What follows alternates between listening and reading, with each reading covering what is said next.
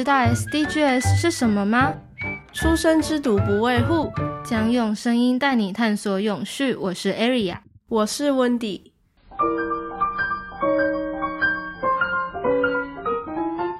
那我们今天要来讲什么呢？嗯，是关于永续的假象和环保的假象嘛。那我们今天呢，就挑了三个议题。第一个就是能源，那主要会谈的呢是太阳能和氢能，跟能源有相关的电动车。嗯，那接下来就是环保餐具。呃，能源的部分呢，是因为我最近看到氢能，它好像是一个蛮新的能源，就我以前没有注意到，所以就想说啊，跟能源啊、绿能这些一起来讨论一下。那我们就先从绿能开始讲起好了。好，我跟你说。就是如果这段资料啊以前没有了解过，你真的觉得会很复杂。我真的花整整一个礼拜去整理啊！天哪！虽然说我前期迷茫的时候，就是乱查资料的时候占大部分时间，是怎样？东西很多吗？还是只是你就很懒，没有没有想要看的意思？不是，我是那种人吗？好了，我就直接讲了，因为它有很多名词嘛，或是定义也很复杂。像是我们在讲能源，除了传统能源，就是那种火力发电。还有再生能源跟绿色能源，哦，可是再生能源和绿色能源这两个词听起来是蛮像的，对啊，应该是蛮容易大家都把它混为一谈的吧？啊，不然我帮你讲再生能源好了。嗯，好，嗯，我们就看字面上的意思嘛，就很直观。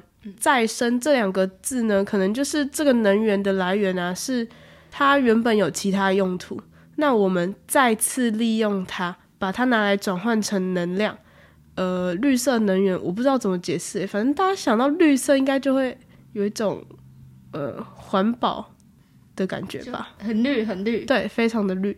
但他们定义可能不太一样，可是概念应该是差不多。嗯，对啦。但是你知道，像这种名词解释啊，就是每个国家啊，每个组织对它的解释都有点不太一样。那台湾可能就会有自己的解读啊。那如果你去欧盟，可能他们就有自己的解读跟法规，所以我觉得如果我们去探讨它的定义的话，没什么意义，就是没什么用。这样，嗯啊，不是你你讲了那么一大堆啊，你不是就是要解释吗？哦，好啦，哦，你真的是，那我还是介绍一下绿能，就是很多人会说呢，广义的绿能是没有污染的能源，然后狭义的绿能呢是再生能源，但就我自己的解读，会很直观的去看，就是。绿能，你讲的嘛，绿色就是代表一个地球，然后一个很永续、很环保的颜色，就这样想就好。啊啊，这不是跟我讲的一模一样啊？好啦啊，就真的是这个概念啊。反正就是大家要追求的，就是这个能源是不是低污染，是不是低碳，是不是对我们的环境的负面影响没有那么大。那你说有真的真的有一个能源，它在制造或它转换的过程中？不会产生污染吗？我觉得很难呢。所以，以我来看，绿能真的就是很低污染的能源，并不是说无污染的能源，像是呃风力啊、水力发电这些哦，还有地热也是，这应该就是比较没有争议的绿能。嗯，但相对的，你看风力啊、水力啊、地热这三个的经济效益应该就比较低。没错啦。但就看之后怎么发展了，反正我们现在就尽量追求嘛。嗯，那你讲到这个，我就想到前阵子欧盟它是不是把天然气和核能归纳成绿能嘛？对。所以说，那是不是呃，在欧盟看来啊，天然气跟绿能，它它虽然不是再生能源，或者是说它也不是取之不尽的，但是因为它的污染很少，所以它就被归纳成绿能。嗯，对，要这样理解也可以。虽然这个议题真的很多人在吵，但我个人真的也是比较倾向欧盟这个说法，因为你都说它是绿能了，就不能只是把它视为再生能源啊，嗯，是要真的能有效的降低环境负担的嘛。呃，就像哦，你上次不是有说那个白熊效应吗？对，可能我一开始想要使用这个能源是真的想要为了地球好，但是如果你太过了嘞，譬如说它可能会产生太大的污更大的污染嘞。或是说它真的不是我们想象中的那个样子诶，我们还要继续使用吗？我觉得大家可能要思考一下。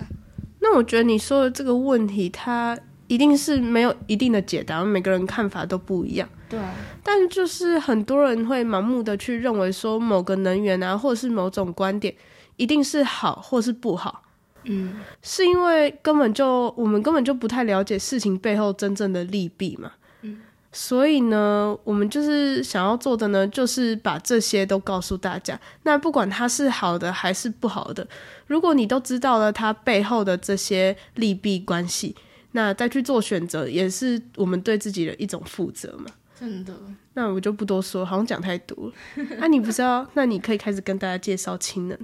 为什么你说这是大家很关注的新能源？呃，绿呃氢能，现在简介一下好了。它嘛，就顾名思义，氢能，它能源的来源就是氢。那大家都知道，一种产物的产生呢，有很多种途径，就来源有很多嘛，取得的方式有很多啦。那氢能也是一样的啊，有一些呢是利用镁跟水反应之后产生氢，有一些是从天然气啊、煤气转换而来的。所以呢，依它的制成方式不同，它就会属于它不同的颜色。我觉得这点超可爱，不知道谁想出来的，真的。那这时候，哎，要注意哦，就是每一种所产生的污染程度就真的不太一样。啊，你说它颜色很可爱，是就像彩虹一样，什么红橙黄绿蓝靛紫这样吗？差不多，但没有那么多啦。这个也是一样，没有通用的呃命名规定，所以就可能会随着时间国家而变。呃，我听过有绿色啊、灰色，然后蓝色、棕色，哦，还有粉红色跟黄色，超酷。哦，还有白色，超酷的。不然我来讲几个颜色来举例一下好了。等下再跟大家为什么说它是大家关注的新能源。你想听什么颜色？嗯，我今天想来点绿青、蓝青跟灰青。你叫外送是不是？但你真的是抓到，就是目前氢能的趋势，蓝青跟灰青是目前最常见的，它们是利用化学燃料产生。那听到这个就知道，它会产生二氧化碳，会产生污染，所以真的不是零污染。那它们两个主要差异嘞，蓝氢跟灰氢是要怎么分？简单分类啦，因为它们主要的产物呢会有二氧化碳嘛。所以有些呢，有一些呢会利用碳捕捉啊，或是固碳的方式把它回收并封存起来，这些呢就被称为滤氢。那灰氢呢就没有经过呃这道程序了，但它因为也不用经过碳捕捉这种呃麻烦，然后成本可能会比较高的程序，所以它是相对蓝氢最常见的制氢方式了。好，那那你说完蓝氢跟灰氢，那绿氢呢？这是不是你想要琢磨的地方？嗯，真的，因为我现在也是听到大家讨论绿氢是未来能源发展的重要项目嘛。嗯，那像你说蓝氢、蓝绿氢啊之类的，就会哦，蓝氢、灰氢会有二氧化碳嘛，所以不太能算绿能。那绿氢呢？是绿氢是不是它不会产生二氧化碳？没错，还是你懂我。我跟你讲，氯氢呢，它是拿再生能源通过电解而来的。等一下，电解那是那个国中做的实验嘛？那它很容易制造。电解水不就是通水，然后它通过直流电，然后分解成氢气跟氧气，所以只要有水就可以进行这个反应了。然后在它这个过程中也不会有污染的问题，只会生成氧和氢，没有其他东西。嗯，对啦，没错，就是因为这点，我提醒一下哦，只有氯氢才算绿能，因为它不会产生额外的污染。哦，那其他刚刚讲的嘛，就会产生二氧化碳或之类的，很多啦，不一定。所以呢，只有氯氢才叫做绿能，其他真的就不是。所以不能把所有的氢能混为一谈，对吧？对对对，好，那我继续哦。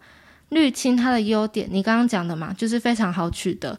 而且在电解水的过程中不会有污染，这真的是真的，真的是真的，没错，所以大家才会一直关注嘛。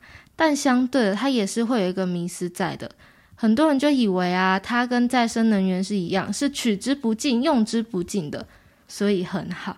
但这也是错的哦。那这我当然知道，所以我才会说单看制造。不可能没有问题啦，很多再生能源会有问题，也是它在前期的作业啊，跟后续的处理。那关于这点，我等一下也会用太阳能跟大家说明。嗯，对，好，诶，那我继续讲，我又继续好。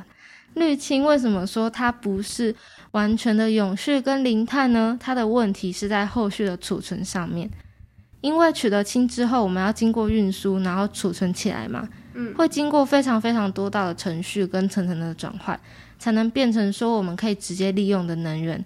而且这个过程中其实也会有碳排放量的，所以也不是说绝对的零污染。那这个储存呢，为什么困难？因为氢嘛，它的密度小，然后体积大，所以你不管用哪一种方式储存，都要经过压缩气体的这个程序。嗯，那这个过程也会有额外的耗能跟安全问题。总结一句话啦，碍于储存它的技术不够成熟，所以呢，它成本就会很高啊。那这样子的话，经济效益当然就会很低，所以目前的普及率不高。了解，但我觉得它的未来能发展起来的机会很高诶，因为只要让它储存的技术啊更成熟，还有降低它的危险性就好。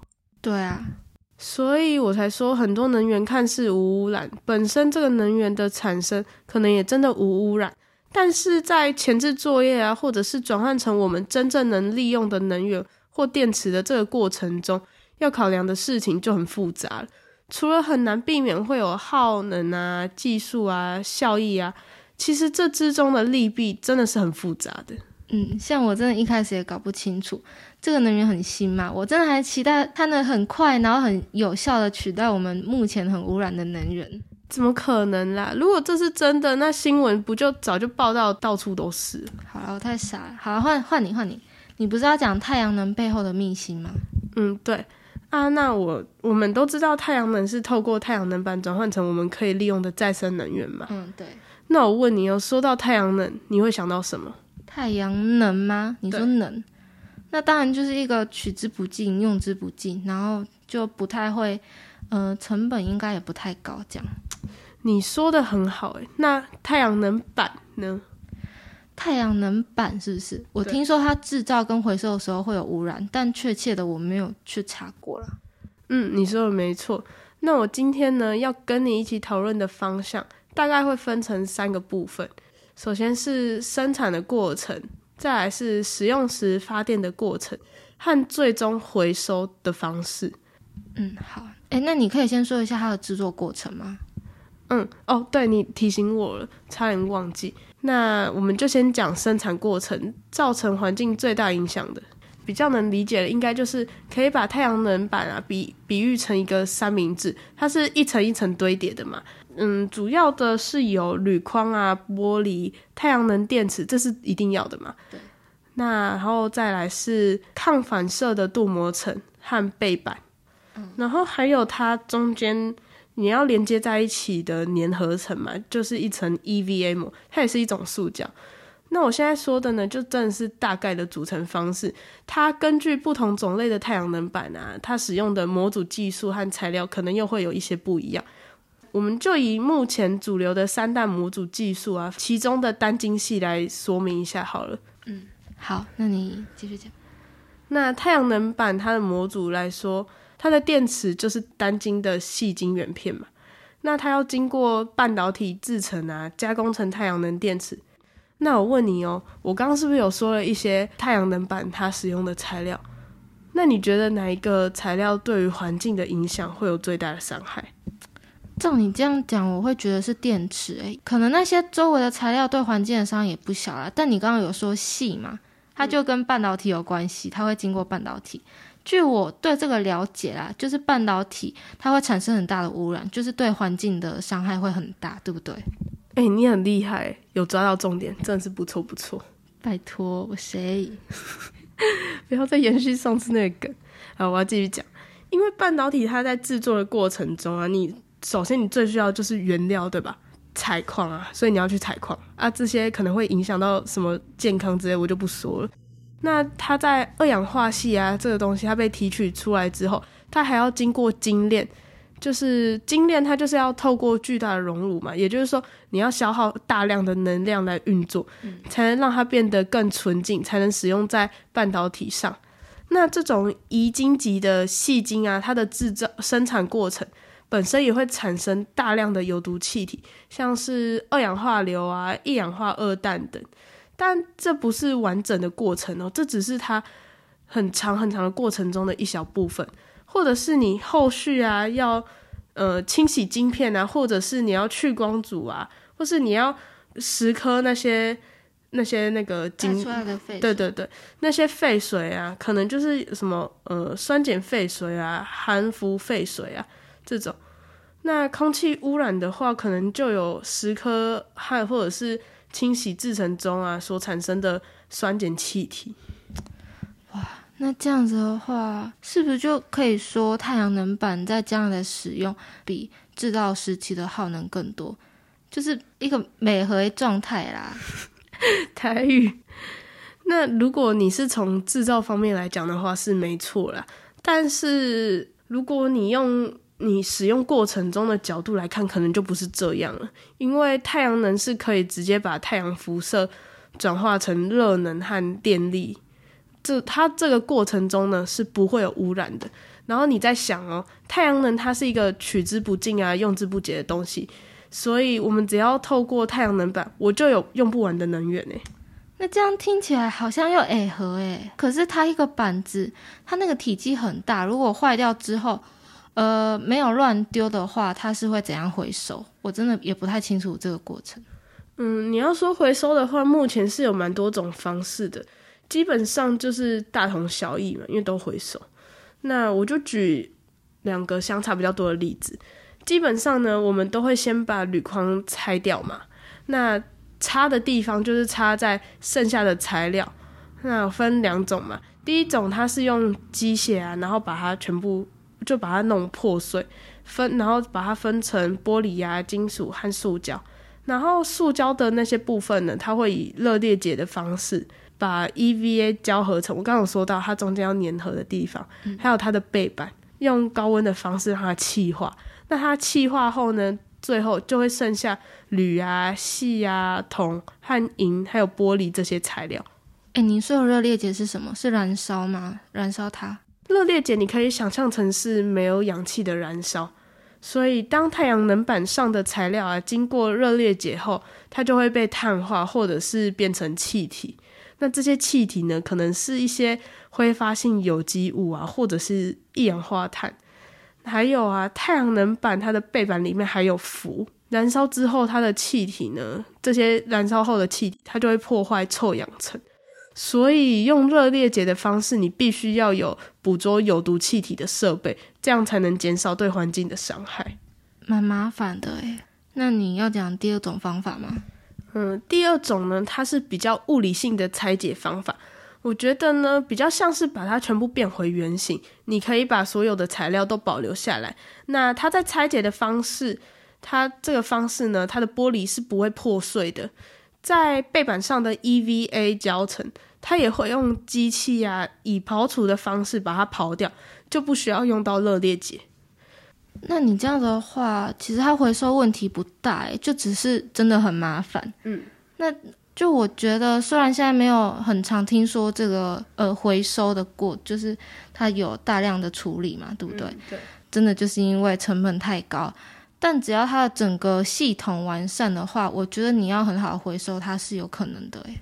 对啊，你说的它要很好的回收嘛，那就是呃，目前啦，在澳洲它是有说有一家公司，他们说他们自己可以几乎一百趴的回收旧太阳能电池板，然后它的过程是不需要用太阳呃不需要用到化学的用品的，所以嗯，这真的不是太大问题哦。还有最近呢，那个工研院它也有推出新的易拆解的太阳能板。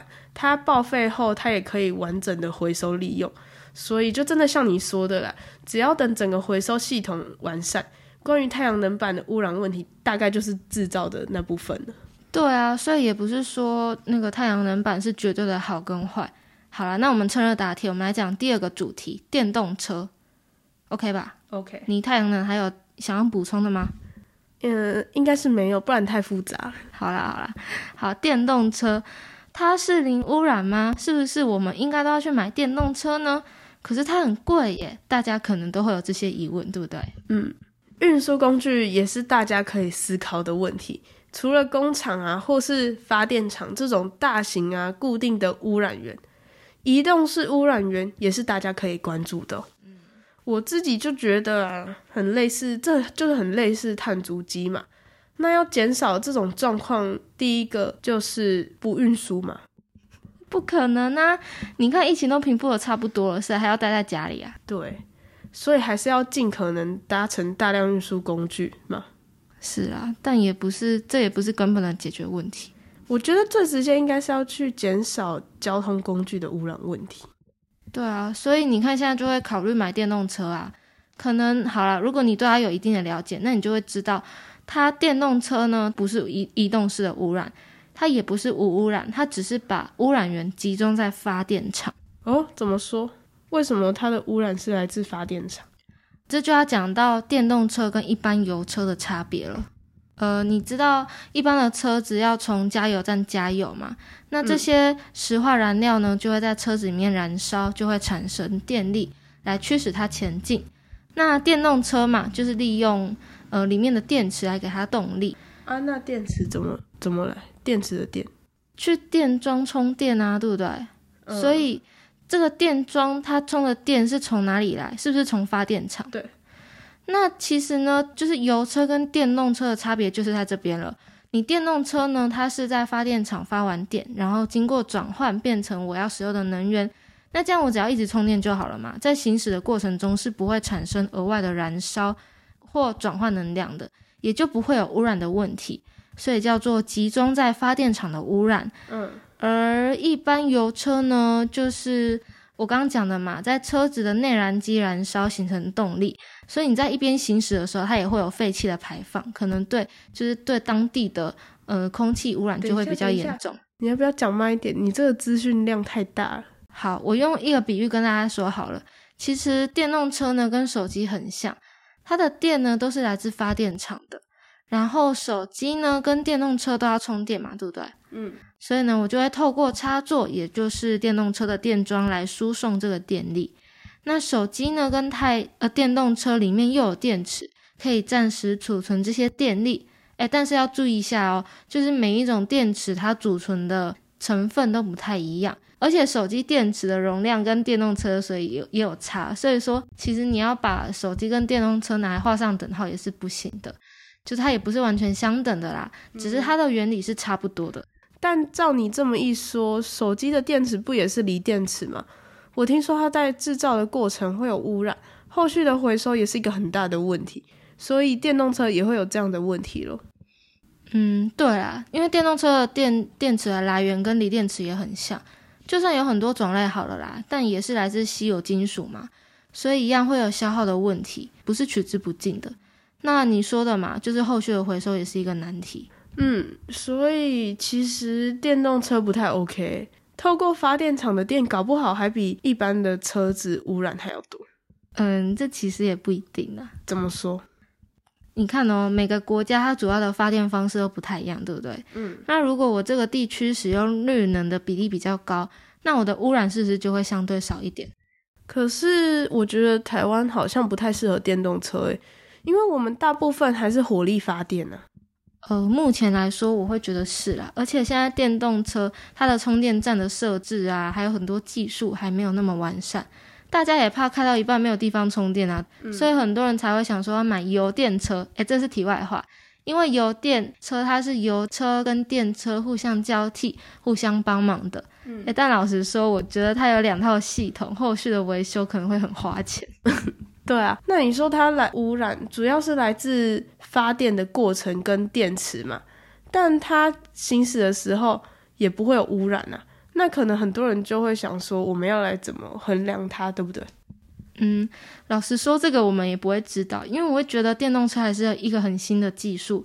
那搞不好以后技术成熟了，我的电池的续航力也变高，寿命增加，那它就能抵消或是超过一开始发电所形成的污染。又或者是说，那时候的电力来源也会更成熟，绿能的比例。可能也会整体上升很多嘛，对不对？嗯，所以它的污染呢，也可能会相对的减少。而且我刚刚还有想到一个好处，因为它驾驶的时候啊不会产生污染，所以呢，整个城市的空气污染是不是就可以减少？而且电动车它也比较安静嘛。对，那这样我会考虑买电动车。诶，虽然还是蛮贵的。好啦，是这么说没错，但是你要想哦，这样子就没有人想要住在发电厂周围啦。我的污染都在发电厂诶。但现在就还在发展中啊，你搞不好等个十几二十年，可能也不用那么久，可能几年后这些问题就解决了。主要还是想跟大家讲啊，有时候很多是非对错也不是二分法，就像电动车永续不永续，就取决于很多因素啊。作为消费者，我觉得就是要厘清它是怎么来的。嗯，不能说你去买车，然后 sales 说电动车很环保，你就买了。虽然很多人买车根本就不管它永不永续，就看外表。对啊，那也没有，我们也没有叫你一定要买电动车啊，对不对？每个人考量的因素本来就不一样，我们也没有接到业配啊。好了，回到前面的迷思，电动车还是会有污染嘛？只是集中在发电厂了。那大家都要去买电动车吗？也不是，要看你的需求，你所所处在的地区，还有很多很多的因素来影响它适不适合发展或推广。或者是说你到底要不要买？嗯，那我们前面说的那些永续假象啊，有些人可能会觉得能源跟车子就是离自己太远了，可能没买车啊，或者是说那些能源我们也看不到，因为我们是直接用的嘛，从我们从小到大就是直接取得的，很难有直接的共鸣。所以呢，我们又再找了一个例子，让大家一起思考看看，就是环保餐具。那其实这个主题也不是本来就预设好的，好了，先聊一下，这是我前几天滑 IG 看到的，麦当劳又出新品，就是那个跟 KitKat 出的冰旋风嘛。哦，还有那个啊，什么维千斯起酥起酥是什么？维千斯起司牌双牛堡，对不对？Oh my god！我跟你讲，我真的超想吃，看看得出来，因为你连名字这么长都记得那么清楚，想吃就去吃啊。我们没有财富自由，但可以有麦当劳自由吧？好啦，可是跟你讲这不行，因为我上次去收金的时候，熊家的时候，那个阿婆呢就说我不能吃牛，可是她有出猪肉的，我记得好像是。好啦，那你下次请我考虑一下。没有啦，这样子讲好像大家都以为我都要花你的钱。嗯，好，那我们继续来聊麦当劳。哦，对对对，啊，我就看到麦当劳出新品嘛，然后 I G 不是就会有那个 hashtag 嘛，就那个井字号。嗯，对对对。然后就点进去麦当劳的 hashtag，我也不知道那天是怎样，就真的滑很久，然后就有一则非常吸引我的注意。那则是什么？你知道吗？他就是，呃，他在讲说法国的麦当劳，他有在推环保餐具，里面就真的只有那一则在说环保餐具。我就想说，好吧，那么有缘，那我就传给 Area 看看，说要不要跟大家分享这个。超荒谬的，虽然我觉得蛮有趣的啦。啊，先把麦当劳讲完，还是要解释一下。嗯，那为什么是法国麦当劳呢？因为法国他们从今年年初的时候啊，就有宣布有二十间以上分店的餐厅都要提供可重复利用的餐具。那麦当劳一定有超过二十间呐，所以就一定要符合政府讲的嘛。嗯，对。那所以呢，麦当劳他就跟一间巴黎的设计公司推出了一系列的环保餐具。哎，我有去查过，我觉得它的餐具就蛮简约，就很见他们家的红白配色啊，算蛮好看的啦。对啊，嗯，对啊。然后所以我就在想啊，环保餐具它大概可以分成两大类，一种可能就是玻璃啊、不锈钢的，就大家平常都在家里使用的，这我就觉得还好，虽然回收一定有它的问题。但我们就不讨论，反正因为它是一直重复利用的嘛，怕的就是你买回来不用，那才是浪费。那另外一种就是一次性的环保餐具，哎，超级多人听到这句话就有疑问了：一次性，然后又环保，是不是挺矛盾的一个存在？嗯，来讲这个一次性的环保餐具怎么来的好了。呃，以前我们常看到的一次性餐具，它就是塑胶制的嘛，嗯，但就会造成白色污染，呃，也就是塑胶污染了。所以呢，就会看到很多国家禁止了不可分解的一次性塑胶，那也就加速了所谓的可分解塑胶这种材质的普及。非常多人呢，就是在推这种可分解塑胶的餐具，积极的在做减塑。虽然呢，这个想法跟行为本身是好的，但很多消费者可能就会误会可分解的意思。没错。那这个可分解塑胶呢？我们在讲的基本上都是生物分解嘛。那就以我们台湾最常见的 PLA 聚乳酸做举例好了，它是由植物淀粉制造的塑胶。顾名思义，植物淀粉的来源呢，就会是玉米啊、小麦这些的，所以就创造了它可分解的优点。相比一般石化塑胶。它的生产过程中呢，就能减少室温气体的排放，这就是它的优点。温室气体啊，什么室温气体？好啦，但也不是说乱丢几个月或是几年之后它就会自行分解，因为很多人就以为说我用完之后它可分解嘛，我就丢在我们家后院，然后就会自己分解掉，才不是这样嘞，所以大家就误会啊。它这个可分解的环境呢，其实是很严苛的哦，要高温，然后你湿度又要够，然后这个微生物又要存在，哎，而且又要挑对微生物，因为每一种生物它可以分解的种类又是不一样的。这个 PLA 真的是要求很多，也不知道谁给他胆子。好，那我们继续讲他另外一个问题好了，这里就要来文字游戏喽。我刚刚说的呢是植物淀粉制造的塑胶，塑胶对吧？它是混血宝宝，没错。它虽然会有植物淀粉，但还是会跟塑胶一起制造出来，所以啊，再回收就很麻烦的。我一个塑胶盒里面有 PLA，有 PP。我既不能完全分解，也不能回收，那我到底要怎么办？是不是超级矛盾？真的，现在根本就没有合适的回收机制来处理它，根本就达不到环保效益啊！所以，什么叫做环保餐具？你很气，好啦，所以我看政府就有在推说，八月今年八月就是要部分禁止 PLA 的免洗餐具，这样也不错啊。而且部分禁止不够吧？全面禁止比较快。等到技术成熟的时候，回收机制也发展完善了，你再推这个也不迟啊。搞不好那时候又有新的发现，可以取代塑胶的东西。反正重点是呢，PLA 看起来是可分解的，没有错。但是如果你混进其他的塑胶，它的外观还是看起来跟一般的塑胶没有两样啊，对不对？就很难分辨，就会造成回收上的困难。你要回收也不是，不回收也不是，所以很多 PLA 你知道是怎样吗？直接丢焚化炉烧掉，这样。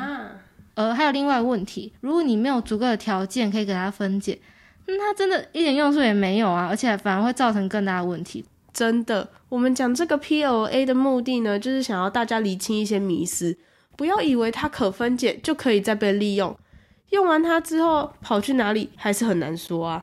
所以大家如果使用到这些餐具的时候啊，眼睛就要放大，看清楚它到底是 PP、PET 还是混血宝宝。首要的观念还是要先有，没有错。那我们今天整集呢，都在讲永续的一些迷思啊、假象。但是有一些人听到后来，可能会觉得我们也没有跟大家讲说一定要怎么做才是正确。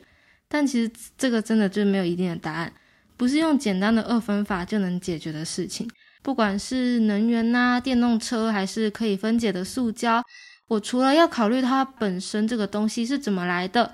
还要考虑前期的制作啊，后续的处理的不同，对我们的地球也会有不同的影响。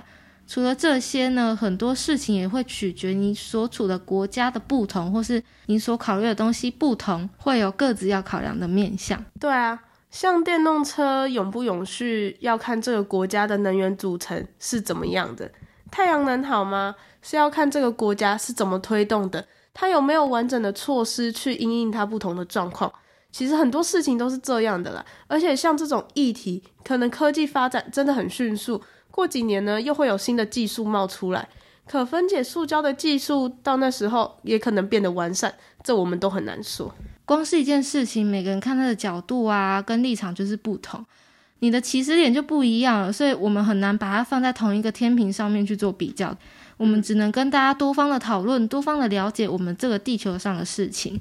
哎，那听你这样讲，我就突然想到那天上课啊，老师就有说到一句话，让我觉得非常适合放在现在讲。哎，我要讲喽。好，你讲。世界上最可怕的不是饥饿，不是疾病，而是面对全球各个议题时，我们所表现出的不以为意及漠不关心，这才是最可怕的。事情的本身真的没有所谓的是非对错，重点是要先跨出一步，去了解你的生活周遭跟整个地球。看看这个地球现在正在面临什么问题，才能解决它嘛？嗯，对。我们会来讨论跟分享永续发展的目的，就真的是这个而已。哎，我真的觉得你讲的超好，而且你知道，当时候老师讲这句话的时候，我真的起鸡皮疙瘩，你知道吗？我就觉得这句话真的很让我感触蛮深的。真的，好啦，那我们时间差不多了，今天就先到这里好了。这里是出生之毒不畏护，我是 Aria，我是 Wendy，我们下次见，拜拜。